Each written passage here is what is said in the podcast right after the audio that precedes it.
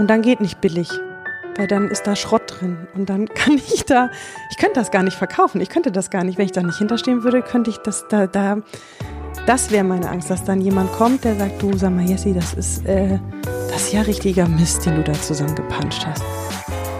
Moin, hallo und willkommen zum Fearless Culture Podcast, in dem es um all das geht, worüber wir viel nachdenken, was uns nachts nicht schlafen lässt, worüber wir aber viel zu wenig sprechen, weil wir uns davor fürchten.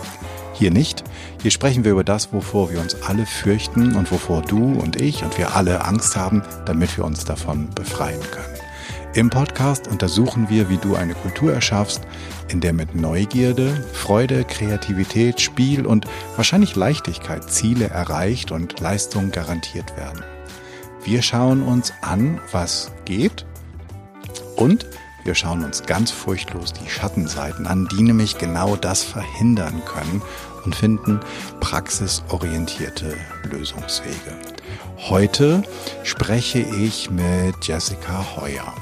Sie ist Gründerin von Bei Nacht und äh, hat eine Agenturkarriere und hat sich dann irgendwann mit einem eigenen Kosmetiklabel selbstständig gemacht. Und da gibt es ein paar Punkte, die super, super spannend sind. Bevor ich die erzähle, sage ich aber vielen Dank, Jessie, dass du dir die Zeit genommen hast, hier im Podcast zu sein und stell dich doch bitte unseren Zuhörerinnen noch einmal vor.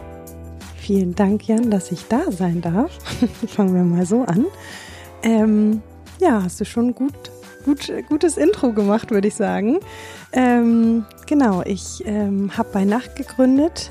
Jetzt gehen wir ins vierte Jahr, ein ähm, Luxus-Kosmetik-Label und war davor ein klassischer Werber. Also ich hatte eine eigene Werbeagentur, habe vorher in sehr vielen, sehr großen Agenturen gearbeitet ja, und das ist so mein Werdegang und habe dann gedacht, ich mache noch mal was ganz anderes. Nee, war nicht so ganz einfach, dazu kommen wir gleich. ähm, ich hätte jetzt gleich drei Punkte, wo ich einsteigen könnte. Ich fange aber noch mal an. Das Ganze heißt hier ja Fearless Culture, also eine Kultur ohne mhm. Furcht. Ähm, kennst du das oder hast du eine Fantasie davon?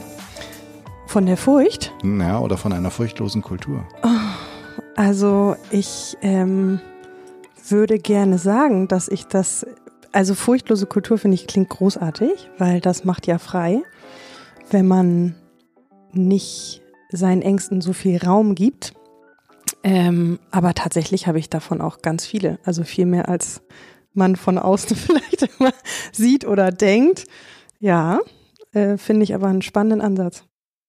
Hast du schon einmal irgendwo gearbeitet oder arbeiten dürfen oder warst du mal in einem Projekt, wo du sagst, wow, das war vielleicht nicht furchtlos, aber nahezu? Mm. An einem Projekt. Nee, eigentlich nicht. Also die Furcht ist, die, die schwingt immer mit, aber sie ist dann kleiner. Also ja, doch. Also Gründung meiner eigenen Agentur war total wahnsinnig, mhm. aber ich hatte keine Angst. Und Gründung bei bei Nacht hatte ich auch keine Angst. Also ja, da doch, vielleicht doch. Also ich, die Angst ist immer da und mhm. die, die schwingt auch immer mit.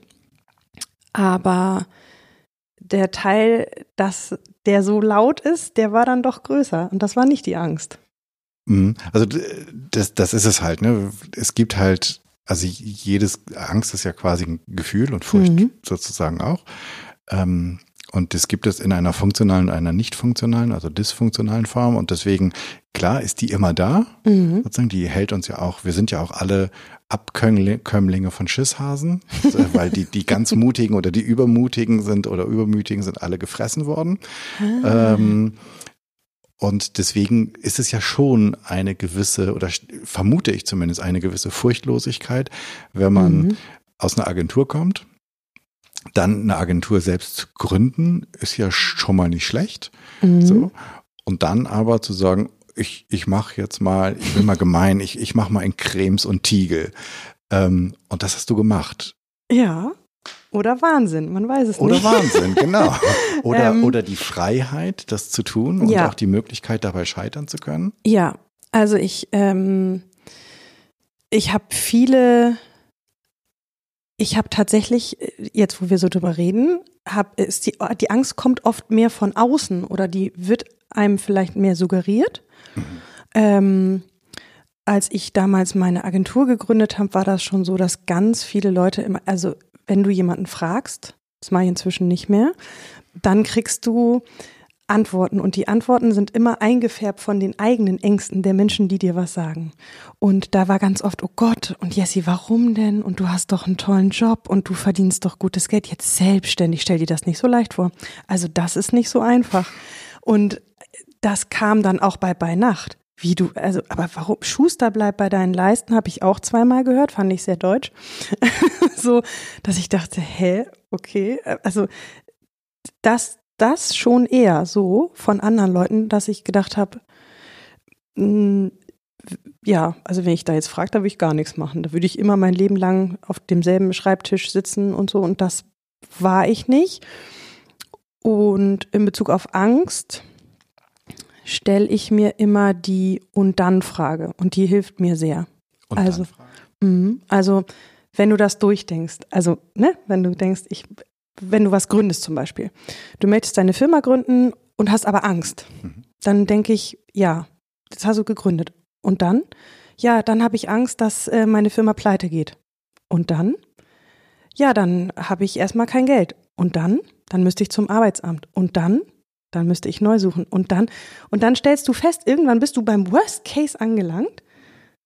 Und dann stellst du fest, naja, Schlimmste, was mir passieren kann, ist vielleicht, dass ich zum Arbeitsamt muss und in eine kleinere Wohnung ziehe. Aber das kann mir eigentlich immer passieren, oder? Und dann nimmst du der Angst, also indem du dieses Szenario einmal so für dich durchdenkst, was wäre denn der Worst Case, finde ich, wird die Angst irgendwie kleiner. Da, du hast so einen Ratz, also ich gehe dann da manchmal, dass ich denke, ja, und dann läuft bei Nacht will es keiner kaufen. Und dann, ja, das wäre doof. Und dann, dann würden es vielleicht irgendwie 4000 Leute auf Instagram wissen. Und dann, ja, und dann geht die Welt irgendwie auch weiter. Also so, ne, mhm. wenn man das dann durchspielt, finde ich, wird es einfacher. Nicht, dass man es möchte, aber du hast es einmal durchdacht. Finde ich eine ziemlich gute Idee. Und dann.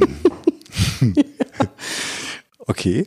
Und jetzt aber nochmal zurück sozusagen. Mhm. Wann hast du dir denn das erste Mal und dann für Kosmetik gestellt? Also ich kann den Weg, da ich selbst aus mhm. Agenturen komme, den Weg kann ich verstehen, dass man irgendwann denkt, keine Ahnung, ich würde jetzt so ganz platt sagen, boah, Alter, das nervt so dermaßen hier, das kann ich besser. Mhm. Ähm, und das kann ich, ohne dass ich irgendwelchen Regeln folgen muss, die sowieso keinen Sinn haben, außer dass irgendjemand meint, sie sind hip. Hm. Also mache ich mich selbstständig und gründe meine eigene Agentur. Und vielleicht genau kenne so ich sogar das. irgendjemanden gut genug auf Kundenseite, der sagt, oh, endlich mal jemand, ich komme hm. mit. Ja. So. Das ist bis dahin logisch. Ich glaube, jetzt kommen viele, bis dahin kommen auch viele mit. Und jetzt sitzt du und machst Werbung und da, und dann kommst du die Idee und gründest eine Kosmetikmarke. Ja. Ähm, die Frage habe ich mir gestellt, als ich die Liquidation der Agentur eingereicht habe, weil die lief ja gut. Da war ja nichts los. Also ich hätte das ja nicht machen müssen. Und da stellst du dir die Frage dann schon. Und wenn das nicht klappt und dann? Ja. Ja, Sekunde, du hast, aber du bist noch, du warst noch in der Agentur und hast die Idee gehabt. Ich, ich habe die Idee während der Agenturzeit gehabt. Mhm. Ähm, das ist aus einem eigenen, aus einer eigenen, aus einem eigenen Bedürfnis gekommen, weil ich nicht mehr geschlafen habe. Ich war ein absoluter Workaholic, bin ich immer noch. Ähm, und bin permanent über meine Grenzen gegangen. Ich habe nicht mehr geschlafen. Ich sah nicht nur aus wie ein Schatten meiner selbst, sondern ich habe mich auch so gefühlt. Und bei Nacht ist entstanden, als meine Mama mir einen aromatherapeutischen Schlafbalsam gemischt hat und ich mit dem tatsächlich das allererste Mal in Jahren wieder richtig geschlafen habe. Und dann dachte ich, boah, wie cool was denn da drin? Das, das muss ich, wenn ich, also, weil ich war sehr skeptisch. Also meine Mama hat seit ich denken kann für alles ein Kräuter, ein, ein, äh, ein gesundes Naturheilmittel. Und ich dachte, boah, nee. Aber ich war so verzweifelt, dass ich gesagt habe, komm Mama, gib her, ich probiere das jetzt auch noch aus. Ähm, und dann habe ich angefangen, mich damit zu beschäftigen, mit Aromatherapie, wie wirkt das? Und dann kam irgendwann die Idee, dass ich dachte, jetzt muss ich auch so aussehen, als hätte ich gut geschlafen. Wieso funktioniert denn das, was ich im Bad habe, nicht? Und irgendwie wuchs das dann, dann haben wir ein Logo entwickelt und ich habe dann ein Konzept gemacht und irgendwann war die Idee so groß und so, so laut, dass ich dachte, ich muss das jetzt machen, weil wenn ich das nicht mache, macht das vielleicht ein anderer. Also das war meine große Angst, dass ich dachte, boah, das Konzept ist so cool. Also wenn man also mhm. das habe ich damals wirklich gedacht, mhm. finde ich auch immer noch, aber scheint ähm, ja auch so zu sein, dass ich dachte, das ist so toll, was was ich da alles im Kopf habe. Hoffentlich macht das keiner vor mir, ähm, weil vielleicht haben ja noch andere so eine tolle Idee und diese Angst war dann tatsächlich so groß, dass ich gedacht habe, nee, ich muss das machen. Wenn ich das nicht mache, da, da geht den Leuten total was verloren. Ich muss das irgendwie auf die Straße bringen. Und dann habe ich ähm, aber schon, ich bin da, ich bin da tatsächlich sehr furchtlos rangegangen, weil ich gedacht habe, ich mache das jetzt einfach. Und ich glaube, manchmal ist das auch ganz gut. Ich kenne ganz viele Leute, die wollten sich immer selbstständig machen, die machen dann MS Project Sheets und die machen dann, und ich mache dann immer einfach. Ich denke dann, ja, ihr macht dann irgendwelche Riesen, also ich so, das bin ich überhaupt nicht. Ich mache einfach und dann gucke ich mal, wie das so wird. Wie, wie macht man denn einfach? Also das sozusagen das Marketingtechnische, mhm. ein Logo, eine Marke entwickeln, alles gut, aber dann setzt du dich hin und dann rührst du einfach so ein paar Sachen zusammen. Nee, so, so einfach ist das. Also du machst erstmal Recherche. Ich habe ja davor wirklich ähm, ähm, wirklich sieben Jahre lang mir alles angeguckt, jeden Inhaltsstoff, was ist da drin. Also du machst ganz viel Recherche. Ich saß bei Anwälten. Ich habe das, was wir in der Agentur verdient haben, genommen und habe geguckt, äh, welcher Wirkstoff äh, wirkt denn überhaupt? Darf man den in Deutschland haben? Gibt's den? Äh, ist, warum ist der verboten? Aha, okay.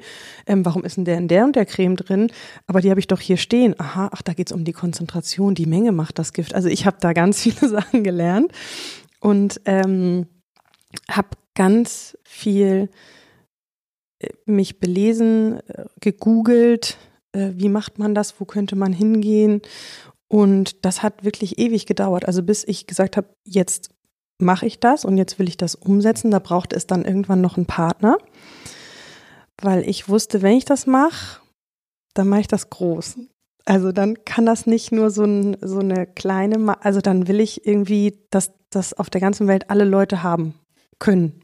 Genau, jetzt gibt es sozusagen, ähm, manche Leute sagen, ich bin, ich bin mittlerweile berüchtigt für zweiteilige Fragen oder für mehrteilige Fragen. Mir sind zwei Sachen, liegen mir auf der Zunge. Das eine ist, ähm, du hättest das Ding ja auch, äh, wir sind in Hamburg, du hättest das ja auch wunderbar irgendwie so Natur und irgendwie sowas auf dem mhm. Isemarkt verticken können. Mhm. Hättest du deinen eigenen Stand gehabt, äh, hättest auch ein schickes Logo gehabt, wäre auch gegangen. So, das ist das eine. Mhm. Ähm, und das zweite ist, du hättest das ja auch, keine Ahnung, irgendwie so massenkompatibel und dann an den erstbesten verhökern können. Auch mhm. das hast du nicht gemacht, sondern mhm. du hast A, das Ding wirklich zu einer, zu einer Marke, zu einer internationalen Marke aufgebaut und dann auch jetzt sozusagen nicht in dem Segment, dass ich ähm, bei äh, die, die, die Damen und Herren bei Müller mögen mir jetzt verzeihen, bei Müller äh, bekomme. Mhm. Das sind ja auch zwei Sachen, die noch mal eine Schippe drauf sind, oder? Ja, also zur ersten Frage, Isemarkt und klein hätte ich auch, kam mir noch nicht mal in den Kopf. Und das klingt so doof, aber ich bin das nicht. Also nicht, weil ich größenwahnsinnig bin oder so, aber wer mich kennt, das war auch schon zu Agenturzeiten. Ich denke immer, das ist wie so ein Globus. Ich will erstmal die ganze Welt und dann so, ich, ich, ich denke immer erstmal groß weil du kannst ja immer noch runterdampfen und das ist meistens viel besser. Also ähm, ja, wenn du wenn du unten in der Erde buddelst, dann siehst du oben die Sterne nicht. Weißt du, so, also du, ich, ich bin so nicht. Ich muss immer, ich muss immer groß irgendwie. Und das, kam mir nicht in den Kopf. Das Wo kommt das her? Weil ich meine, das ist ja auch, Ach, ja, ich, ich, also ich aus meiner Perspektive, mhm. also ich bin ja gleich auf den Isemarkt gekommen und deswegen, deswegen finde ich New York, Rio, Tokio schon furchtlos. Weil ich irgendwie denke, das haben doch auch andere geschafft. Warum soll ich das denn nicht können? Oder du? Oder, oder jeder, da ist ja nichts dabei. Also es ist ja nicht, dass die anderen Leute alle irgendwas viel besser können als wir. Also von naja, dem aber Gedanken, Coca-Cola hat irgendwie regional in irgendeiner Apotheke angefangen, bevor sie groß geworden sind. Die haben auch nicht gleich ja, in Tokio also angefangen. ich habe auch Klinken geputzt. War das nicht. Ich hatte auch viele, die gesagt haben, das ist ja ganz nett, liebe Frau Heuer. Aber nein, danke. Und ich kannte das aber schon. Also ich kann gut umgehen mit, ähm, äh, wie sagt man, äh, Rejection. Ähm, Ablehnung. Ablehnung. Also wenn jemand zu mir sagt, nee, danke, dann denke ich, gut, dann vielleicht morgen. Ich komme morgen nochmal. also ich bin da so, äh, ja, das, du, du darfst halt nicht aufgeben, so.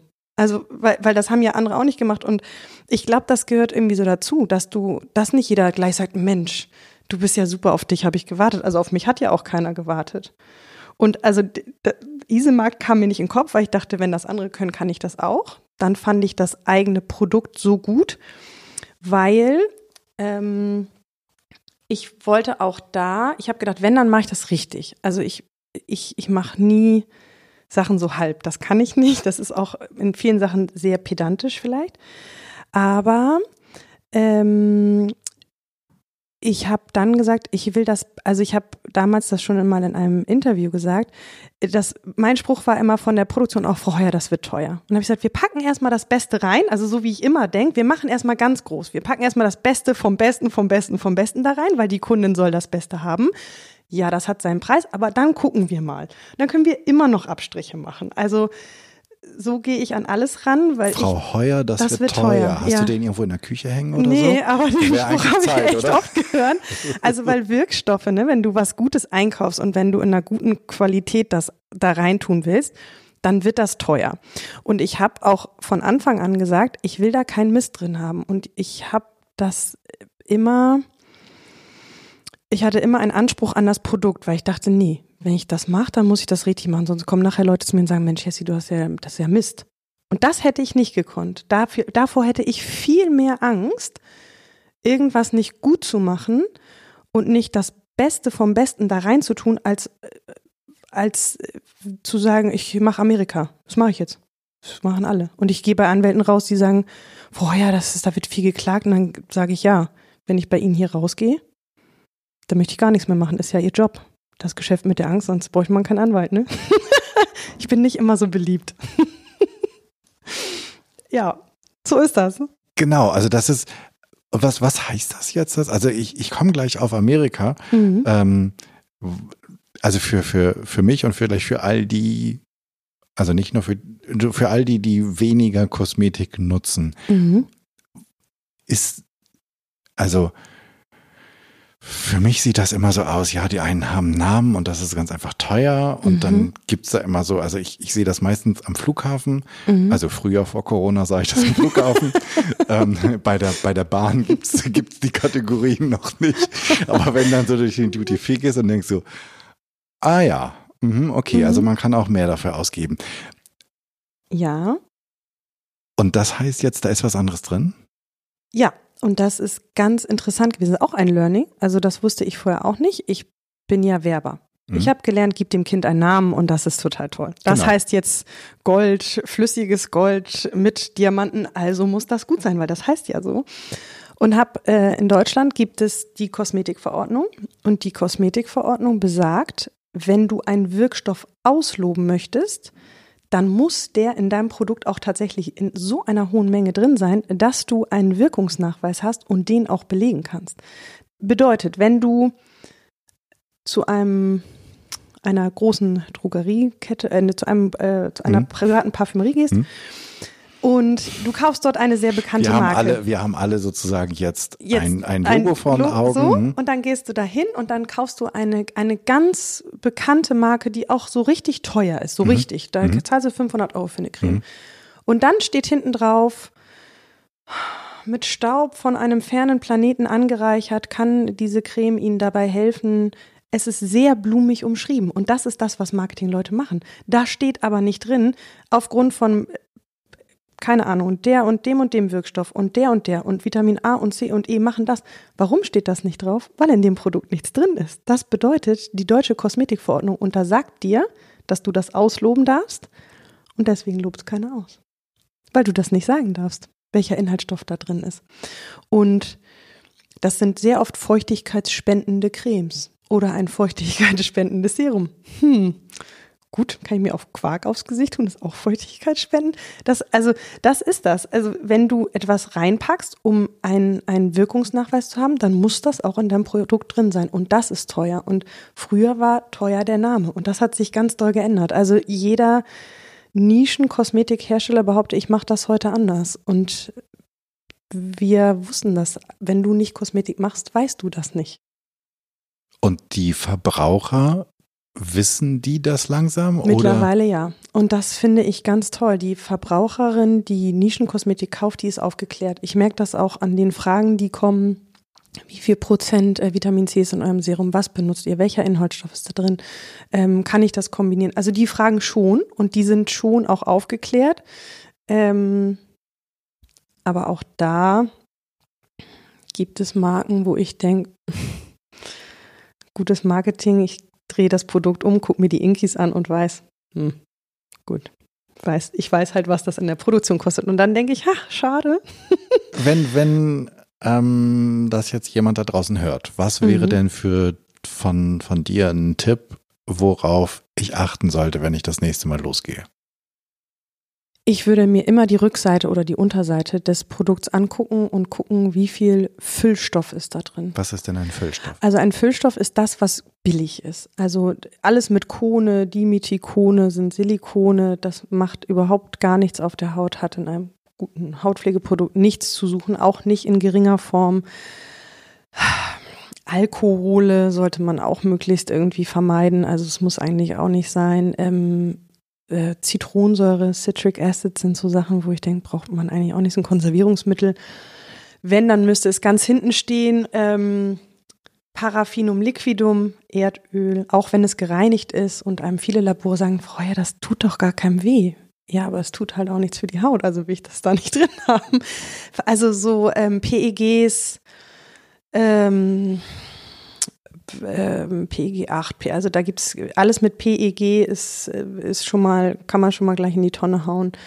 Ähm, Codecheck ist eine gute Möglichkeit, tatsächlich, dass den Barcode an, mhm. an, an Codecheck oder das Produkt mal einzugeben und zu gucken, Mensch, ist das bei Codecheck eher grün? Ist das eher total bedenklich? Was schmiere ich mir da eigentlich aufs das Gesicht? Das ist eine, eine Webseite. Das ist eine Website, genau. Okay, so wird verlinkt in den Shownotes, alles klar? Ja. Und also auf solche Sachen würde ich mal irgendwie achten und dann, ähm, ja, also ähm, die Nasties da mal so, diese, also die, auf diese Sachen achten. Keine Silikone, Acrylate zum Beispiel, Acrylic Acid, solche mhm. Sachen. Wenn das da drin steht, schmierst du dir flüssiges Plastik ins Gesicht. Hat einen schön straffenden Effekt, ist in sehr vielen Cremes sehr gerne genommen. Kann ich, würde ich niemandem empfehlen, weil lagert sich in deinen inneren Organ ab. Muss man wissen. Hm. Mhm. Okay. oder will man vielleicht auch nicht wissen? Ja, genau, oder will man vielleicht auch nicht wissen. genau. Ähm, okay, und dann kommt am Ende dabei raus ein ähm, nicht ganz günstiges Produkt, weil da gute Sachen mhm. dran sind. Genau, und weil wir in Deutschland herstellen, also wir haben keine Billiglöhne, ich produziere nichts in China, ich habe keine ähm, Zulieferer aus China, ich habe keine Zulieferer aus keine Ahnung, äh, aus, aus Billiglohnländern, das gibt's nicht. Also Umverpackung ist, ähm, kommt aus Deutschland, Verpackung kommt aus Deutschland, äh, Glas kommt aus Italien, ähm, abgefüllt wird in Deutschland, hergestellt. Also es ist alles made in Germany. Und da kannst du halt, du könntest viel mehr Umsatz machen, wenn du das woanders produzierst, wollte ich auch nicht. Weil ich habe gesagt, entweder mache ich das gut oder ich mache es halt nicht. So. Und dann kommt natürlich auch ein Preis zustande, dann gibst du Marge ab, dann hast du natürlich Händler, die wollen auch ihr Geld verdienen, ist ja auch völlig klar. Ähm, und so setzt sich dann der Preis zusammen, weil das tatsächlich, also wir haben einige Produkte, die sind hochpreisig, da machen wir nicht so viel Marge mit, wie man denkt. Also das sind, da musst du dann irgendwann auf Masse gehen und hoffen, dass du auf Masse gehen kannst, weil die Leute das gut finden. Mhm. Und damit sind wir in Amerika. Und damit sind wir in Amerika, genau. Stimmt. Ja, du kannst halt nicht, also in Deutschland natürlich kann man da bleiben, aber das wollte ich nie. Das kam für mich auch nie in Frage, so ein deutsches Produkt, nur in Deutschland. Will ja auch keiner. Und wenn das gut ist, muss ja auch ein deutsches Produkt irgendwie raus. Macht ja BMW auch. Also nicht, dass ich jetzt BMW bin, aber also so. Nö, vielleicht besser. Oder? Ja. So. Und ja, ich fand irgendwie, ich habe dann gesagt Amerika und jedem, dem ich das erzählt habe, die haben gesagt, oh Gott. Nein, Du warst Fall. beruflich oder im Studium oder irgendwie sowas Mhm. mal in Amerika, ne? Ja, ich habe mit 16 mein erstes Auslandsjahr gemacht in äh, North Dakota. Ähm, äh, wollte auch keiner hin. Ich fand es total toll. sagen, was, was hast alle, du so, gemacht? alle waren in LA und in Kalifornien und ich bin, ich habe den Fehler gemacht, damals gab es so ein Gespräch mit so einem Berater, bevor man da hingegangen ist und der hat gesagt, magst du lieber Schnee oder Sonne? Und dann habe ich gesagt, ach, ich mag eigentlich den Winter gern, ich mag auch Schnee. Also wurde ich nach North Hm. Dakota gesteckt, weil kein anderer so doof war wie ich. Aber ähm, das sollte so sein. Also das äh, im Nachhinein war es das Beste, was ich machen konnte. Weil? Weil ich dann Jahre später zurückgegangen bin, als ich studiert habe. War dort dann auch ein halbes Jahr in North Dakota, dann war ich in Chicago und habe damals so den Vater meines Sohnes kennengelernt. Aha. Und das ist ja so das Beste, was mir passieren konnte. Also war North Dakota eigentlich auch das Beste, was mir passieren konnte. Siehst du ja manchmal erst im Blick zurück. So. Ja, das hat ja ähm, der andere Mann aus den USA, Steve Jobs, gesagt, dass man die einzelnen Punkte nur in der Retrospektive verbinden kann. Mhm. Ist auch oft so, finde ich auch. Aber Geschäft, wie bist du dann geschäftlich in die USA gekommen? Bin ich gar Also war ich ja vorher nicht. Also ich war vorher, ähm, ich habe vorher ähm, mit People Agencies gearbeitet ähm, für internationale äh, Testimonialverträge. Ne? Also wenn die jemanden haben wollten im Werbespot, dann musste ich darüber fliegen und Verhandlungs, äh, Verhandlungen führen. Ähm, also ich ähm, habe schon immer in Amerika und mit Amerika gearbeitet. Aber ich, ähm, jetzt kann man das, jetzt äh, finde ich das sehr traurig, wie Amerika gerade ist. Ähm, kann ich gar nicht mehr so sagen, dass ich das Land unglaublich toll finde. War früher aber so. Also früher fand ich, war Amerika das Land der unbegrenzten Möglichkeiten, auch für mich, Mhm. auch als ich noch studiert habe. Inzwischen ist es das Land, aus dem man gerne wieder weg möchte. Ähm, aber mh, für mich war immer klar, dass der Amerikaner, der versteht Marke. Und das wusste ich schon immer. Also während mich in Deutschland 100 Leute gefragt haben, Jessie, und was, äh, äh, also jede wirklich, ich nenne jetzt keinen Namen, aber wenn ich das Konzept vorgestellt habe bei Nacht, Mhm. wir machen nur Nachtkosmetik, das hat einen wissenschaftlichen Hintergrund, das ist sehr speziell, sehr nischig, dann kam immer die Frage, und am Tag? Und ich habe gedacht, hä? Ich habe doch, also für die, die Frage war gar nicht in meinem Kopf und ich war das erste Mal so, wie am Tag, aber ich heiße doch bei Nacht und ich habe doch gerade erklärt, warum, weil das macht, das macht alles total Sinn. Der Amerikaner sagt, ah, äh, du heißt bei Nacht. Ja, okay. Und dann erkläre ich dem das Konzept und dann sagt er, sure, das ist aber great. Also der, der versteht, dass fünf Millionen andere auch Tag machen und dass das gar nicht mein Feld ist und ich die Nische Nacht besetze und deshalb einen USP habe, weil er den Gedanken dahinter versteht. Das geht in Amerika, finde ich, innerhalb von Sekunden. Und der, die Amerikaner sind es gewohnt, in Marken zu denken und, und zu leben und das zu verstehen. Und das habe ich während meines Marketingstudiums ganz deutlich gemerkt. Und da hinken wir in Deutschland, finde ich, in sehr vielen Sachen hinterher. Es gibt viele, die machen das ganz großartig. Aber ähm, für etwas zu stehen und etwas zu haben und einen Value Code zu haben und, und vielleicht auch einen Code of Conduct zu haben, das, das ist, ist für Deutsche sehr, das ist sehr viel mehr Arbeit. Also äh, so, ja. Und genau, und jetzt, jetzt kommen wir sozusagen, ich habe ja vorhin gesagt, ähm, sozusagen aus der Werbung kommt Kosmetik machen, dann Mhm. noch sozusagen Luxus im Luxussegment, dann international, genau, und jetzt, jetzt hängst du noch einen oben drauf, den ich komplett vergessen habe, und dann auch nur für die Nacht. Mhm. So, also ähm, Hase, ich schenke dir mal was ganz Teures, was aber sowieso niemand sehen wird, weil du wirst pennen dabei. Genau. Da lohnt sich das Invest richtig. Das lohnt sich aber auch richtig, weil jetzt kommt's ja.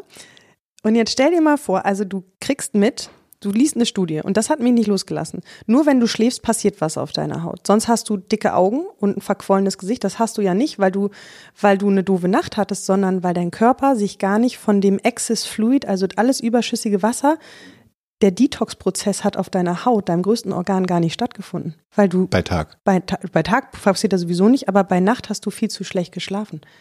Als dass da hätte was passieren können, weil dein Körper macht Langzeitgedächtnis, Kurzzeitgedächtnis, Leber, Niere, alles wird erstmal, dann kommt die Haut. Und wenn du davor eine schlechte Phase hast, weil du dich so hin und her wälzt und weil das irgendwie so, dann passiert auf deiner Haut gar nichts. Und da habe ich gedacht, huch. Und dann habe ich gelesen, in jeder Studie belegt das, am Tag passiert auf deiner Haut gar nichts. Weder Reparatur, noch Wachstumshormone, noch Kollagenproduktion. Das passiert nur nachts. Und auch nur dann, wenn die Wirkstoffe so gut sind und so hoch konzentriert sind, dass deine Haut damit arbeiten kann. Und wenn du das weißt, dann fragst du eigentlich, ja, dann ist die Frage berechtigt, was bei Tag, Feuchtigkeit, Sonnenschutz, aber dann musst du das so betrachten, als hättest du, du hast ja nur ein Gesicht. Und als mhm. Frau ja sowieso. Also gut, du kannst ein bisschen was da verändern, wenn du willst. Das kostet aber auch sehr viel Geld. Ähm, und ich habe immer gedacht, ich finde das viel wichtiger, als was ich anhab, wie ich aussehe und wie ich mich fühle. Würde ich immer unterschreiben. So, und dann habe ich gedacht, ja, ich möchte irgendwie, also je besser ich schlafe, und je besser ich morgen, also wenn ich morgens in den Spiegel gucke und denke, oh, ich bin ausgeschlafen, ich bin ausgut, dann fühle ich mich eigentlich automatisch gut und finde, ich sehe auch schon mal besser aus als an, nach einer Nacht, wo ich denke, oh Gott, Jessie, geh einfach wieder ins Bett. Gibt ja auch solche Tage. Ähm, und dafür wollte ich was machen, was eine Qualität hat und einen Anspruch hat, dir nach einer Nacht zu sagen, boah, guck mal, da ist aber was passiert, das sieht aber gut aus. Und ich finde dann, ähm, dann hast du was davon. Und jetzt kommt's, ich bin eh nicht so ein Fan von, ähm, ich habe darüber gar nicht nachgedacht, weißt du? So, dass das teuer ist, aber keiner sieht, weil ich dann denke, das macht die Frau für sich. Also in Zeiten von Instagram siehst du es sowieso überall, aber das ist was, das sind, ist ein Moment für dich, wo du zur Ruhe kommst, was du dir Gutes tust. Und der war auch bei mir nur abends. Also ich bin ja auch Mama. Mhm ich habe nur abends für sowas Zeit. Und wenn es nur zehn Minuten sind, aber das ist meine Zeit. Und da will ich auch, das ist auch vielleicht so, da will ich auch keinen Schnickschnack, da will ich was Gutes.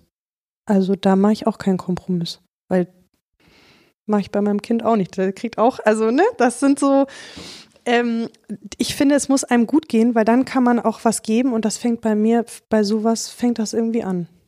Und dann geht nicht billig weil dann ist da Schrott drin und dann kann ich da, ich könnte das gar nicht verkaufen, ich könnte das gar nicht, wenn ich da nicht hinterstehen würde, könnte ich das da, da, das wäre meine Angst, dass dann jemand kommt, der sagt, du sag mal, Jessie, das ist, äh, das ist ja richtiger Mist, den du da zusammengepanscht hast. Hast du da mal mit, ähm, ich verstehe das durchaus, mhm. ja, also ich, würde auch sagen, dass wenn zu mir jemand nach einem Workshop oder nach einem Coaching kommt und sagt, mhm. oh Steifer, das war jetzt aber, das, das, war jetzt aber irgendwie eine Luftnummer, so nach dem Motto, ja. da, da hätten wir ja irgendwie auch, weiß ich nicht, irgendwie so die letzte Harvard Business Review einmal lesen können, da wären wir genauso schlau gewesen für 7,80 Euro. Ja, das wäre doch schlimm, oder? Genau. Ja. Das, das kann ich super gut verstehen. Hast du mal Gespräche mit, also du kennst ja bestimmt auch Leute, die da eine ganze Menge Mist zusammenpanschen. Und mhm. ist das irgendwie ein Thema? Für die oder, oder sagen die, ja, ja, stimmt, aber es geht hier darum, wir wollen, was weiß ich, einfach schnell Geld verdienen? Naja, mit Sicherheit. Also am Anfang habe ich, ja klar, die gibt's. Und ich habe für mich ganz am Anfang entschieden, ich guck nicht hin. Ich guck nicht hin, was andere machen, weil das frustriert dich dann. Und dann denkst du, aber meins ist doch viel besser. Und guck doch mal, da ist doch, äh, das darfst du nicht. Weil dann, dann ist man im, oder ich, ich darf das nicht. Ähm, weil dann nimmt mir das die Freude. Und dann bin ich woanders und nicht bei mir und bei dem, was ich mache und was ich für die Marke denke und für das, was ähm, ich meiner Konsumentin gerne geben möchte dann bin ich woanders. Und mir fällt das ganz doll schwer. Also ähm, das, ich habe auch lange kein Instagram gemacht. Das habe ich ja jetzt erst mhm. angefangen. Mhm. Und wäre Corona nicht gewesen und hätte mein Team nicht gesagt, jetzt mach das endlich, hätte ich das, glaube ich, nicht gemacht, weil ich nicht, ich auch da nicht geguckt habe und ich nicht gucken wollte, weil ich wusste, das macht was mit mir. Wenn ich da hingucke und anfange mich zu vergleichen, dann habe ich verloren. Und ich habe das in meinem Leben nie gemacht und ich wollte dann nicht damit anfangen, weil ich manchmal gemerkt habe, oh, guck mal, und die Marke, echt? Und es poppte gerade in meinem Feed auf. So, was? So viele Follower haben die schon? Und guck mal, der Online-Shop, der ist viel professionell. Also, wenn du anfängst, dann dahin zu gucken, dann, ähm, da, das hat, das, ich habe gemerkt, das macht was mit mir und das wollte ich nicht. Da habe ich gedacht, nee, sie bleibt bei dir. So, du machst, du, das bist du und du machst das, was du kannst und was du gut findest und was du ähm, was du vertreten kannst und, und woran du glaubst und alles andere ist egal. Und was andere machen, äh, war, ist dir schon immer egal. So. Es interessiert mich nicht. Nicht, weil es mich nicht interessiert, sondern es geht mich nichts an. Weißt du? So. ähm, nee, das ja. ist ja das, was man theoretisch Menschen sagt.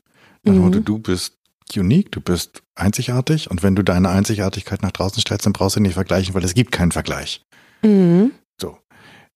Und ich bin gerade so ein bisschen von den Sorgen, dass du das sozusagen irgendwie in dir hattest und diesen Vergleich auch gar nicht erst wolltest, weil das ist ganz klar. Also wenn du versuchst, dich immer mit anderen zu benchmarken, dann ähm, bist ja nicht du deine eigene Benchmark, sondern die anderen sind deine mhm. Benchmark. Und dann immer. Und dann fängst du an zu laufen. Und genau. zwar nur den Wettbewerb. Genau. Und der ist richtig scheiße.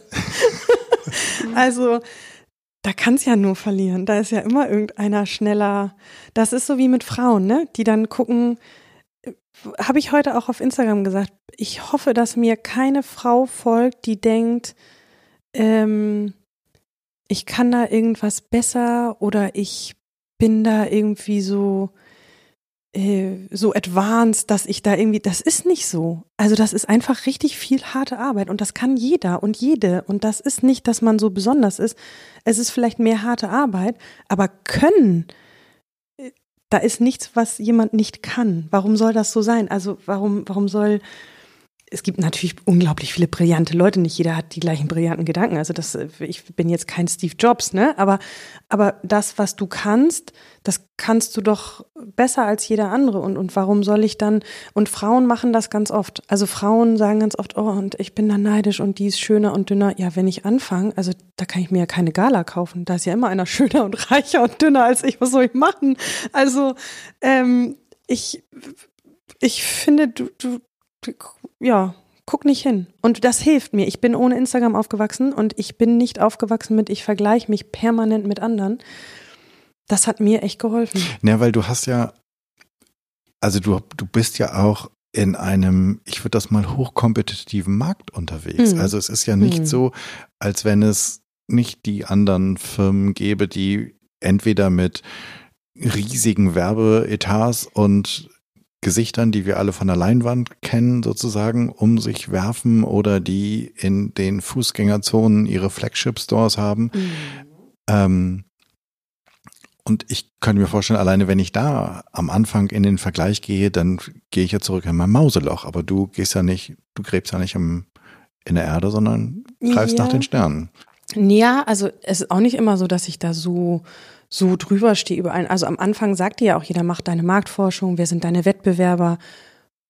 Ist auch gut, damit du nicht das gleiche, die gleiche Idee hast, erstmal anzufangen, wenn mhm. du recherchierst und merkst, oh, jemand anderes heißt jetzt bei Night, dann und du willst bei Nacht, das wäre dann doof. So, also klar Aber muss das man hast so du gehabt, gucken. oder? Gab es da nicht noch irgendwie sowas? Ja, ähm, ja, wir hießen damals Sleepology und es wurde vergessen, die Marke in Amerika anzumelden. Und wir haben innerhalb von drei Tagen vorm Druck, bevor alles losgehen sollte, ein Rebranding gemacht. Und ich habe dann gesagt, wir heißen bei Nacht. Wir haben auch da keine Marktforschung. Ich habe gesagt, wir heißen jetzt so. Keine Marktforschung, gar nichts. Ich habe gesagt, wir heißen jetzt so. Das fühlt sich richtig an. Ich mache das und jetzt. Ihr, also ihr so. hießt vorher Sleepology. Sleepology. Und, und, dafür habt ihr Marktforschung und all das gemacht? Nö, auch mhm, nicht. Haben wir, ja. ja. Mhm. Haben wir auch überall angemeldet, nur in Amerika nicht. Und auf einmal hieß ein großer Nahrungsergänzungsmittelkonzern mit, seinem, mit seiner Nachtpille Sleepology. Und ich dachte, wie kann das sein? So heiße ich doch. ja, es kam dann raus, dass vergessen wurde, das anzumelden vom Anwalt. Oh. Und oh. dann haben wir uns in drei Tagen, ich habe zuerst gedacht, jetzt kann ich zwei Sachen machen. Entweder ich kriege jetzt einen Herzinfarkt und alles ist total doof, oder ich muss halt schnell was Neues machen. Dann habe ich was Neues gemacht, haben wir uns, habe ich mir mein Team zusammengeholt, habe gesagt, wir müssen jetzt brainstormen. Das ist jetzt so, wir müssen jetzt anders heißen, müssen wir jetzt was draus machen. Und dann hatten wir nach einer Stunde, habe ich gesagt, gut, Beinacht, für es ist Beinacht, wir heißen jetzt Beinacht. Und dann kommen auch wieder alle und wollen die, ah, ja, meinst du denn, und da musst du doch Marktforschung. Und habe ich gesagt, nee, ich muss gar nichts, das fühlt sich gut an, wir nehmen das jetzt. so. Und dann habe ich gesagt, und dann lassen wir das jetzt prüfen. Und wenn der Name frei ist, ist doch auch toll, weil bei Nacht, ich wollte dann was Deutsches. Wir sind eine mhm. deutsche Marke. Wir hatten diese tolle Kaskade, also die von oben nach unten geht, dass du zur Ruhe kommst. Also auch das Logo haben wir. Das war, das hat alles gepasst. Und dann habe ich gedacht, warum muss ich jetzt Marktforschung machen? Weil ich habe ja gelernt, von 200 Leuten hast du 200 Meinungen und keine davon ist deine. Und, und das äh, so. Es gibt ganz tolle Marktforscher. Ähm, aber, aber, aber in dem Fall habe ich gedacht, ja, dann, dann kommen 100, weißt du, die sagen dir dann alle, Jan, also, also äh, Coaching machst du, also Coaching, da gibt's doch schon 100. Du fängst ja nie irgendwas an, wenn du da auf alle Stimmen hörst, die dir sagen, was die alle für Bedenken haben, da, da, da gehst du nie mehr aus dem Haus. So. Ja. Oder? Genau. Und ich hatte auch so ein Erlebnis. Ich stand damals in der Hamburger Hofparfümerie und die sehr nette Frau Scholz, ich hatte so ein, so eine Mini, ein Mini-Regal über Shiseido und war total stolz, weil ich dachte, das sieht aus wie mein Produkt. Und gegenüber war ein, ein gigantischer Aufbau von La Mer, ein, ein Konzern, der natürlich ganz andere Mittel zur Verfügung hat. Ich habe gesagt, oh, Frau Scholz, und das sieht aber so schön aus. Und weißt du, was die zu mir gesagt hat? Hm? Frau Heuer, gucken Sie da nicht hin. und dann dachte ich, ach ja, stimmt, da war doch was. So, und sie hat recht. Weil da, da, da, weißt du, ich habe gerade angefangen, das war so mein dritter Laden, wo ich drin war und habe aber schon, weißt du, und so ist das dann. Und dann guckst du aber schon, oh, was haben andere? Und dann musste jemand von außen sagen, guck da nicht hin. Und da dachte ich, die Frau hat recht, stimmt. Jetzt habe ich doch wieder geguckt. Und das muss ich mir doch abgewöhnen, da will ich doch gar nicht hingucken. Das ist ganz spannend. Als ich damals gegründet habe, 2008, hatte ich so einen Gründerberater. Ähm, Momme sei herzlich gegrüßt, wenn er das hören sollte. Mhm. Und der sagte so, in was für Netzwerken sind Sie unterwegs? Und oh. ich kam damals aus der PR und habe mhm. gesagt, hm, ja, es gibt da so ein paar Netzwerkveranstaltungen.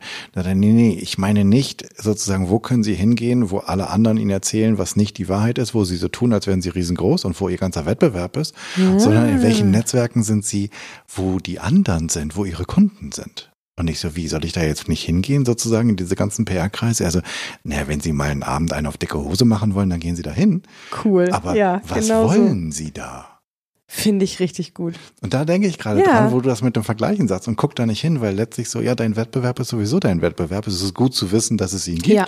Und vielleicht gibt es ein paar Punkte, mhm. wer direkt dabei ist, da ist es auch ganz so gut zu gucken, was die machen. Aber letztlich hast ja sowieso nichts davon, weil die machen ihren Job und du machst hoffentlich deinen Job. Eben. Und ist auch angstgetrieben, ne? Jeder muss dem anderen erzählen, wie toll das ist, weil eigentlich mag sich gar keiner in die Karten gucken lassen. Dann gehst du nach Hause und denkst, oh, kann ich bitte meine gute Freundin anrufen, weil ist gerade alles gar nicht toll. Genau. Und ich meine, es ja, ist ja auch klar. das Job von Menschen, die selbstständig oder Unternehmer sind, dass sie nicht nach draußen gehen und sagen, wie scheiße es gerade läuft. Und übrigens noch sechs Monate und ich bin pleite. Mhm. Na super, wer kauft denn dann bei dir? Ja, na, ja klar. Also und ich glaube auch, ähm, ich glaube auch, das ist auch da wieder, was bringt das darüber zu reden? Wie du, also weißt du, so, mhm. dann gehst du zu, zu, zu zehn Leuten und sagst, äh, ja, wie doof das ist, und die erzählen das wieder sechs Leuten und dann hast du aber dein Problem nicht gelöst. Also ich bin auch, ah, ja, das ist, ähm, man braucht, ich finde aber auch gut, dass der gesagt hat, wo dir alle erzählen, wie toll du bist. Ich habe ganz, ganz, ganz wenig Leute, die mir auch mal sagen, also Jessie, nee, also nee. Und dann sage ich echt nicht, warum? Und umgekehrt ist es dann aber auch so, wenn zum Beispiel Freunde ein Produkt von mir toll finden. Mhm. Und dann wirklich sagen, Jessie, ich, äh, du weißt, ich bin echt skeptisch. Ähm, hätte ich nicht gedacht, ich muss mich jetzt bei dir bedanken, das ist wirklich richtig toll. Dann wiegt das dreimal so viel, weil die Leute werden ja nicht dafür bezahlt. Ich bezahle die ja nicht dafür, dass die mir sagen, wie toll ich bin oder so, mhm. sondern die finden das dann richtig gut. Das ist übrigens auch ein toller Effekt von Prominenten, die dein Produkt, hatten wir vor ein paar Tagen, die alles umsonst bekommen und die das nicht müssen. Also die müssen keinem erzählen, dass dein Produkt toll ist. Und wenn die das doch machen, wo die von großen Firmen bezahlt werden, dann hat das echt Gewicht. So, und wenn die nicht bezahlt sind und dein Produkt gut finden oder das, was du machst, gut findest, dann drucke ich mir das aus und hänge mir das an die Pinnwand bei mir. Wirklich, weil Mhm. es gibt Tage, da finde ich auch alles scheiße. und da gibt es einige, wo du echt federn lässt, wo nichts funktioniert, wo du dich nur ärgerst, wo du denkst, warum mache ich das eigentlich noch und das ist eigentlich so gut und so. Und dann brauchst du solche, so, weißt du? Hm, So Finde ich, finde ich einen total coolen Tipp. Mhm. Da, da, das, dann gucke ich mir das wieder an und denke, okay, dann kannst du ja, ja, guck mal, gibt auch andere, ne? Aber jetzt, was gewinnt denn bei dir im Kopf so? Wo hörst du denn mehr hin? Zu denen, die alle sagen, ist alles doof, wollten dich nicht listen, weil manchmal sind das, hat ja auch nie was mit dir zu tun, sondern passt vielleicht gerade nicht oder ist ja die so oder sind voll oder Corona. Das, ist, das meint ja keiner persönlich. Also so gut kennen die dich, so wichtig bin ich auch nicht, dass Leute sich dann so mit mir auseinandersetzen, dass sie sagen, nee, also die will ich dann nicht. Aber man nimmt das so persönlich. Und ich habe dann gemerkt, ähm, mir hilft das, wenn ich dann mir so liebe Nachrichten durchlese. Und ich bin ja auch Christ, also ich bete dann und lasse es dann bei Gott und sag dann, weißt du, so, du sitzt auf dem Fahrersitz, nicht ich. Und ich lasse das jetzt. Ich habe ja auch schon viele tolle Sachen gemacht. Wird schon wieder so, aber ähm, das brauche ich auch. Also ich habe auch Tage, da hat, glaube ich, jeder Unternehmer. Ich- Oder? Würde sagen, Ja. eigentlich hoffentlich, ähm, weil wenn jetzt jemand sagen würde, nee, dann würde ich sagen, okay, dann wäre vielleicht mal so eine kleine Untersuchung angesagt. Oder, oder dann würde man wahrscheinlich denken, oh, da ist, jetzt mache ich vielleicht doch was falsch. Ja, weiß ich nicht Ja, genau. Also ich, ja, glaube, aber- ich glaube, ich, ich, also ich bin mir ziemlich sicher, dass das dem so ist. Sag mal, aber ich wollte noch mal zurück. Bist du dann echt mit mit deiner Marke zu den ersten kleinen Parfümerien Mhm. hingegangen und hast gesagt, Mhm. hier, ich habe irgendwas Neues. Ja, Wollen Sie sich das mal angucken? ja, ich rufe auch selber an. Also ich habe, ich mache auch Kaltakquise, so richtig am Telefon. Und ich habe auch Leute gehabt, die haben den Hörer aufgeknallt und äh, am Anfang. Und dann dachte ich, nee, das muss ich jetzt nochmal gerade stellen. Und dann rufe ich dann nochmal an und dann sage ich, ich brauche fünf Minuten. So, und das ist auch beim Termin so, dass ich dann sage, halbe Stunde, ich komme zu Ihnen, ich nehme die Kosten und die, ich bin da mit meinem Köfferchen in der Deutschen Bahn gewesen und morgens um fünf und so, also richtig wie so ein kleiner Vertreter und habe gesagt, geben Sie mir eine halbe Stunde. Und wenn Sie dann zu mir sagen, Frau Heuer, das ist nichts, das Produkt, und nerven Sie mich nicht mehr, dann nerv ich Sie auch nicht mehr. Hat keiner gesagt. Haben alle gesagt, okay, komm, eine halbe Stunde habe ich für die. Eine halbe Stunde kriegt die. Und ich gesagt, das eine halbe Stunde, mehr brauche ich nicht. Und meistens saß ich da eine Stunde. Und danach war es doch gut, aber ähm, äh, also man muss, glaube ich, ähm, man muss damit leben, dass es auch Leute gibt, die sagen, jetzt noch nicht. Mhm. Äh, ja, das ist total toll, aber ich habe gerade keine Freigabe, ich habe kein Budget. Ähm, das geht ja immer weiter. Das ist ja nicht nur, dass du da rein willst, in, in, dass du das gerne möchtest, weil du sagst, Mensch, die Parfümerie finde ich toll, die Leute finde ich toll, die Philosophie.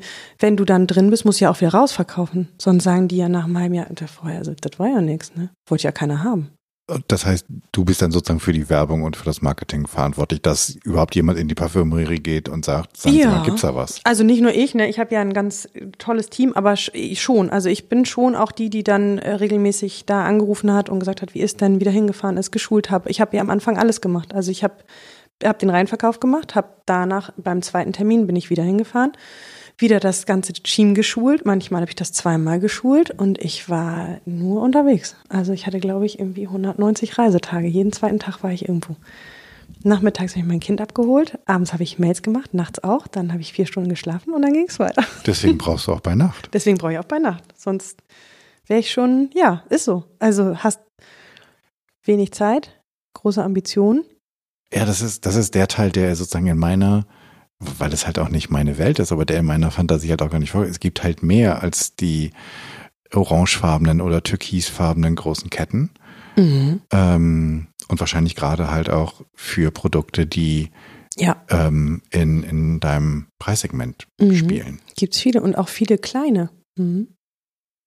Und wie ist das? Du bist also in Deutschland, in den USA, Mhm.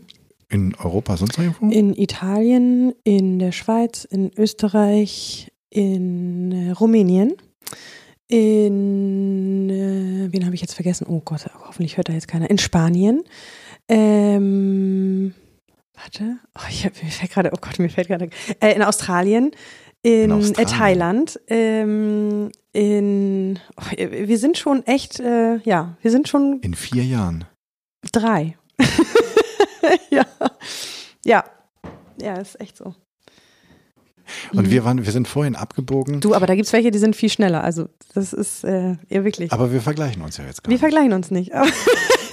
Ich wollte es nur mal sagen, dass die Leute nicht denken, die ist jetzt voll der Überflieger. Nee, ich, ich vermute mal, ähm, wenn du mit riesengroßem Budget beigehst, dann geht das vielleicht auch, also gibt's da, gibt's da irgendwie so Vertriebsnetze, in die man rein muss? Oder? Ja, und du kannst natürlich auch, also ähm, wenn du richtig viel Invest hast, dann kannst du wahrscheinlich auch richtig, wann hast du ein großes Team, da musst du nicht alleine reisen. Ich bin, hab das ja das erste Jahr war ich alles. Also ich war das Marketing, ich war mit, ich habe die PR-Agentur gesteuert, ich habe Interviews gegeben, ich bin rumgereist, ich ähm, habe Trainings gemacht, also ich war auch noch der Trainer. Äh, mhm. Ich bin in Parfümerien gewesen, ich habe versucht, unser Instagram irgendwie mitzumachen. Ich habe, äh, ich war alles. Das erste Jahr habe ich alles gemacht und ähm, das war auch ganz gut, weil du kriegst ein bisschen so ein Gefühl für deine Kunden, für den Markt, den du machst. Ähm, ich habe so die Menschen kennengelernt, die das, also die wichtigsten eigentlich, die dein Produkt ja dem anderen verkaufen, weil du bist ja nicht da, du bist nicht in der Parfümerie, sondern du brauchst dann ein tolles Team, die dann sagen, Mensch, ich finde das richtig toll, ich, ich verkaufe das gerne und das hat mich überzeugt und das hat mir ganz viel geholfen. Also ich habe Feedback gekriegt, ich habe zugehört, ich habe geguckt, wie machen die das, ne? wie, was möchte die Kundin, wenn die sich unterhalten, habe ich dann zugehört. Was wünscht sich die Kundin, die uns noch gar nicht kennt, aber wie geht die eigentlich in eine Parfümerie und so? Und das fand ich, ich habe in den Jahren wahnsinnig viel gelernt. Also, und das fand ich cool. Und wie geht das, dass man gegen diesen Riesen, du hast vorhin die eine Marke mit dem Meer erwähnt, mhm. dass man gegen diese oder neben diesen Marken besteht? Ähm, da hat sich der Markt ganz doll gewandelt. Also ähm, mittlerweile hat sich das Konsumentenverhalten geändert. Also der Konsument guckt mittlerweile wirklich und dadurch gab es einen Nischenmarkt auf einmal. Und durch diesen Nischenmarkt haben auf einmal Marken, die was anders gemacht haben, eine Chance bekommen. Und Weil eigentlich sagt man ja, das, was Marke besonders kann, ist Sicherheit geben. Mhm. Und jetzt kommt da sozusagen irgendwas um die Ecke, was keine, also was hübsch ist sozusagen, aber was keine gelernte Marke ist und mhm. quasi dieser ganze Vertrauensbonus, all das ist auf einmal weg und da musst du ja gegen bestehen. Ja, und da musst du richtig für arbeiten. Also Vertrauen musst du dir erarbeiten. Das für mich sind das Schönste die Wiederbesteller, die Wiederkäufer, weil wenn dich jemand einmal kauft, ist das schön. Wenn du jetzt Schrott verkaufst, kauft dich ja auch keiner wieder. Wer kauft dich dann? Und ich habe immer gesagt, ich will so eine Marke im Badezimmer sein, wo die Frau sich abends freut, wenn die das sieht, weil die weiß, oh, jetzt, jetzt ist meine Zeit und jetzt ist das gut. Und jetzt ähm, tue ich mir was Gutes und das Vertrauen musst du aufbauen. Und das ist es. Das ist ganz harte Arbeit. Also so richtig doll. Da kannst du nicht, also auch wenn die Vision ganz groß ist, musst du trotzdem ganz klein anfangen und ganz demütig und ganz bescheiden sein und sagen, okay, habe ich Bestand und ich beweise mich immer wieder. Und das Produkt muss ich auch immer wieder beweisen. Und das ist aber eigentlich, finde ich, gerade so die Herausforderung. Ich mag das ganz gerne. Wie hast du das gemacht? Also ich, also abgesehen davon, dass ich jetzt relativ wenig Fernsehen gucke, ich mhm. vermute mal, einen TV-Spot hast du nicht gespaltet, geschaltet. Nee. Also wie, wie bist du überhaupt, also wie hast du das Vertrauen etabliert? Also A, musst du erstmal also wenn du zum Beispiel zu einer kleinen Parfümerie gehst, dann ähm, ich habe, wir haben zum Beispiel ähm, eine meiner ersten Kundinnen oder unser, unsere erste große Tür online war Niche Beauty. Und da saß ähm, Marlene, liebe Grüße Marlene, eine, ähm, äh, eine Bayerin, die auf der ganzen Welt Beauty-Trends kennt. Also die, die weiß, welche Marken cool sind und die hat damals ähm, das Potenzial von bei Nacht erkannt. Die konnte ich überzeugen, weil die sich aber auch auskannte. Mhm. Und dann hat Niche Beauty eine wahnsinnige, also die Plattform selber, dieser Online-Händler Niche Beauty hatte schon eine wahnsinnige Credibility. Also die Kundin, die kauft, weiß, das, was Niche Beauty aussucht, das muss gut sein. Das wird gut. Und dadurch, ähm, ja, wurden wir erstmal bekannt und ähm, der Kunde hat uns irgendwie auf dem Schirm. Und bei den Parfümerien ist das so, dass du die Parfümerie-Fachverkäufer, weil die kennen ja auch alles. Also jeden Tag, also auf Deutsch wird da eine neue Sau durchs Dorf getrieben, neuer Inhaltsstoff und irgendwas. Und wenn die dir zuhören und danach sagen, Mensch, ich fand das richtig toll, ich habe das Produkt ausprobiert, sie haben uns das ja dagelassen, wir finden das super. Das passt hier auf jeden Fall rein. Und ähm, das trifft einen Nerv und die Kundin wünscht sich genau das. Dann haben die ja schon das Vertrauen durch ihre Kundschaft. Und dann weiß der Kunde, die Frau XY aus dem Laden, da gehe ich schon seit Jahren, die dreht mir keinen Mist an. Also wenn die das gut findet und so trägt sich das weiter. Und diese Beziehung musst du aber auch pflegen. Also du musst, du musst immer wieder sagen, ist alles in Ordnung? Ist das, läuft das noch?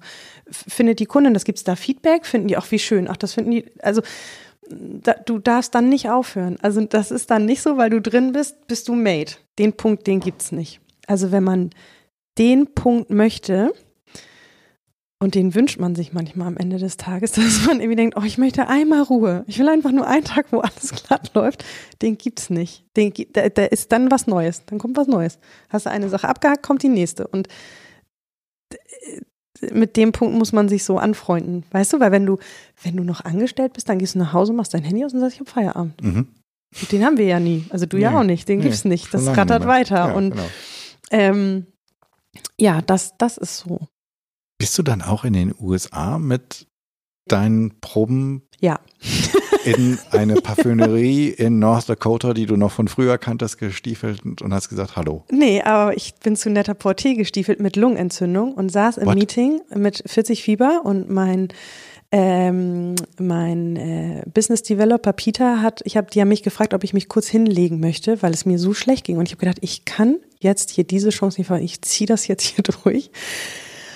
Und äh, war fix und fertig. Also wirklich, ich war richtig krank. Ich habe gehustet, ich hatte Fieber, hatte dann ja noch meinen Sohn, der dann nachmittags äh, gerne Mama-Zeit im Central Park haben wollte. Also ich habe mich da richtig durchgequält, so richtig. Also ich auch mit Köfferchen, ja. Ich gehe dann da auch zu jedem Termin und pack dann da meinen Koffer aus und ja, das äh, ja musst du machen. Nicht schlecht. Und du bist dann echt, du, du hast da einfach versucht, einen, einen Termin zu kriegen und die haben dann irgendwann gesagt, okay, alles klar, komm her. Mm, nee, nicht überall. Also ähm, wir, ich habe einen Business Developer Peter, der hat dann angerufen, dann kriegst du einen Termin. Und ja, oder du rufst sie an oder du schreibst sie an und sagst, ich würde gerne. Ähm, und dann kriegst du einen Slot. Und oder du kriegst eine Desk-Side, das heißt auch manchmal triffst du vielleicht jemanden auf dem Flur kommst gar nicht ins Büro, da wird erstmal geguckt, was du so hast und wer du so bist. Ähm, und dann gibt's sehr, sehr nette, wo es ganz toll war. Ja, nett sind die ja immer. Ja, aber da, es war schon echt beeindruckend, weißt du, wenn du dann so, das gibt dir ja auch Selbstbewusstsein. Also wenn du dann da reingehst und dann gehst du bei einem Big Player wieder raus und die finden dich so gut, dass die sagen, ja, wir machen das und es gibt ein Launch Date und das, das passiert auf einmal. Das ist, weißt du, dann dann hast du die Bestätigung, das, was du machst, kann nicht so doof sein. Und davon zehre ich dann in Tagen, wo ich denke, oh, ich bin doof und kann nichts, weil die gibt's ja auch.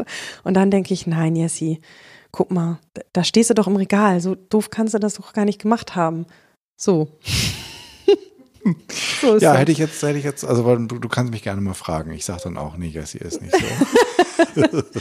ja, aber das, ähm, aber ich, ich mache das tatsächlich, ich stiefel dahin. So. Und das ist auch nicht glamourös. Die Leute denken ja immer irgendwie so bei Instagram, du lebst nur in wallenden Kleidern und trinkst aus kleinen Porzellantassen. Es ist richtig harte Arbeit, so richtig doll. Also. Ja, weil ja. es ist halt Vertrieb sozusagen so ja, wie Vertrieb ist hart. Wie Vertrieb geht. Ja, ja, genau. Und das ist echt Klinkenputzen, 100 mal 9 hören, einmal ja und dann ähm, ja, und dann die 99 Nein, die nicht zu, sondern über das Ja auf das fokussieren. So, das. Wenn du dir einen Tipp geben könntest, dir selbst vor vier Jahren, sozusagen, als du noch in der Idee warst und kurz vor der Umsetzung, welchen Tipp würdest du dir selbst geben? Oh Gott, das sind so viele. ähm, Ein, mehr würdest du nicht, mehr Ein. Zeit hättest du nicht zum Zuhören, weil du bist gerade mitten im Plan. ähm,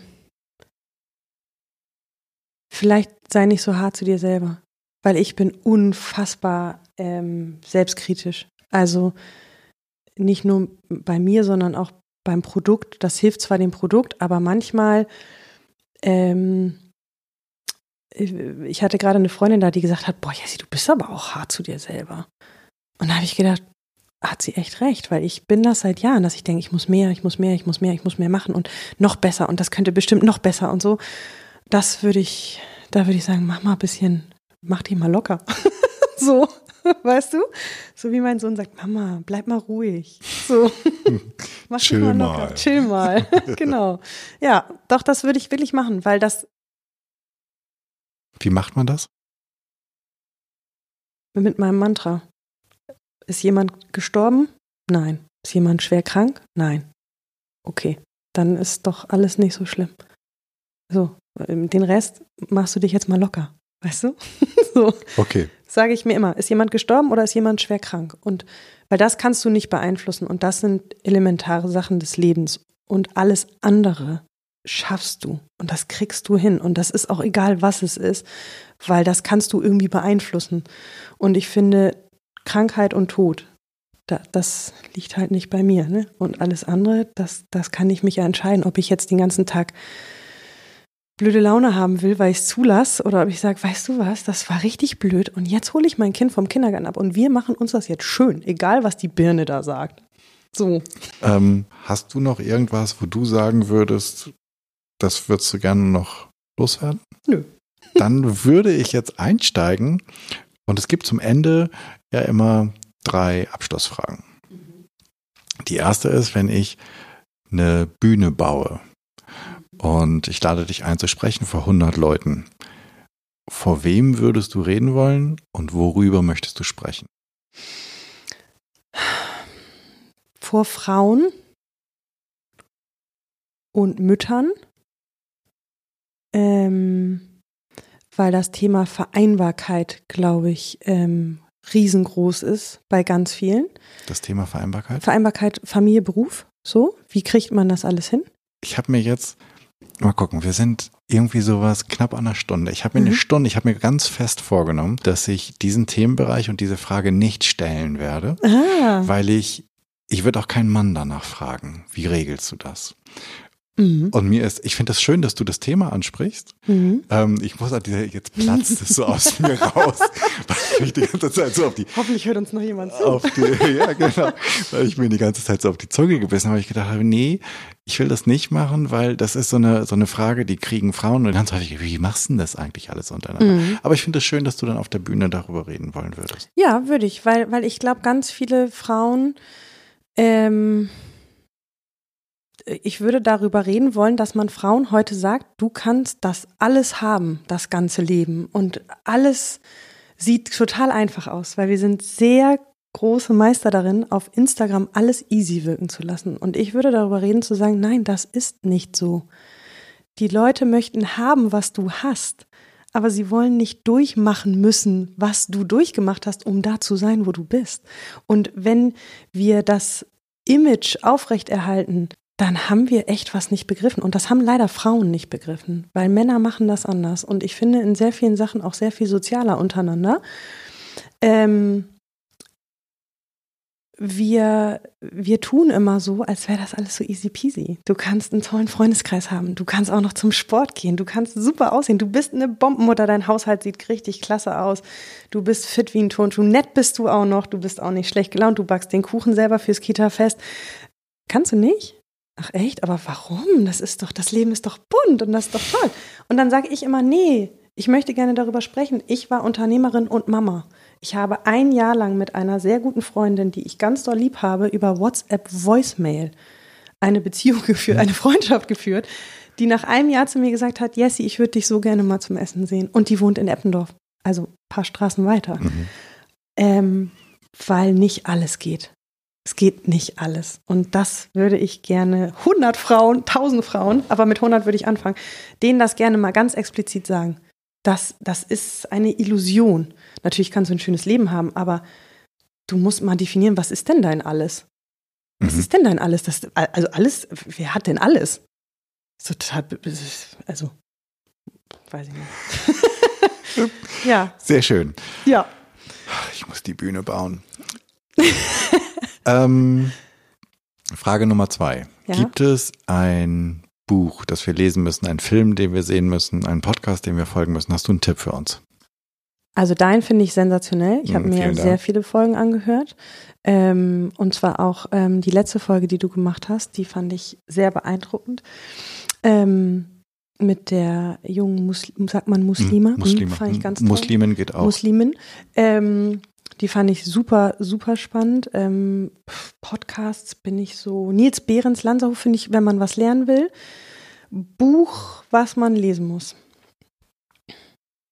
Wenn ich jetzt die Bibel sage, bin ich unpopulär, sage ich aber trotzdem, muss man immer lesen. Gibt einem ganz viel, finde ich. ähm, aber Rework fand ich gut, ein super Buch.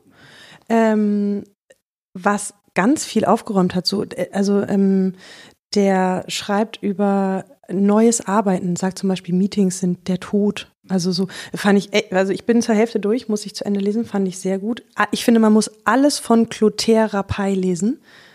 Im Übrigen ein Marktforscher, wo ich vorhin gesagt habe, Marktforscher, aber ein sensationeller Typ, ein, ein, ein Neuroforscher, der das Buch geschrieben hat, Culture Code Mhm, ja. ähm, der wirklich ähm, Produkten einen Code gibt und, und das dekodiert. Warum kauft ein Mensch, was er eigentlich kauft? Was spricht uns an? Also ich finde den Typ wahnsinnig gut.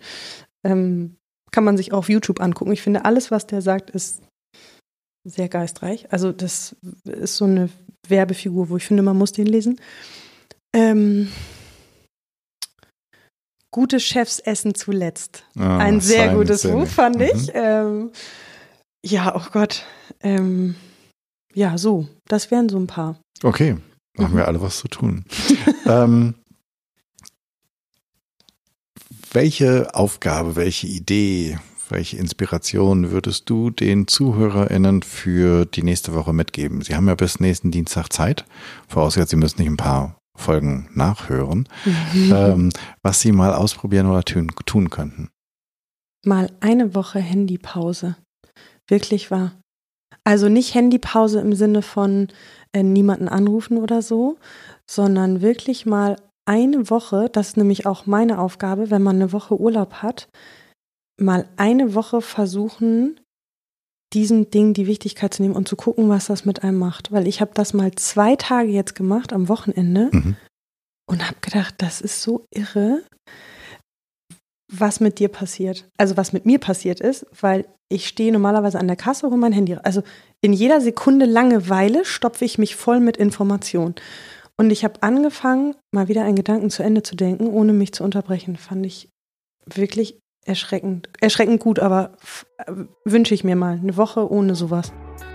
Mhm. Ich würde sagen, das ist eine richtig fette Challenge. Ja, ich weiß. Vielleicht fangen wir mit einem Tag an. Aber ähm, wir sind ja jetzt seit über einer Stunde gewohnt, dass du sozusagen die Latte ziemlich hoch legst. Von daher sage ich vielen, vielen Dank, ähm, Danke, dass du dir die Zeit genommen hast für die ganzen Inspirationen und Insights, die du mit uns geteilt hast. Tausend Dank. Super gerne. Danke, dass ich da sein durfte.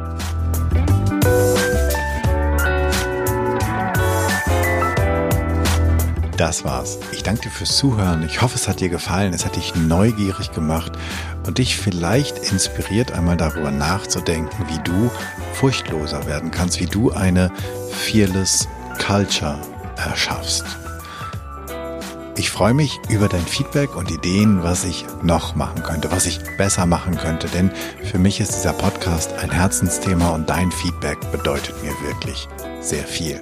Wenn du ein Thema hast, von dem du meinst, das müsste mal dringend besprochen werden und du bist eine gute Ansprechpartnerin oder ein Ansprechpartner oder du kennst jemanden, dann schick mir doch bitte eine E-Mail an podcast@janschleifer.com.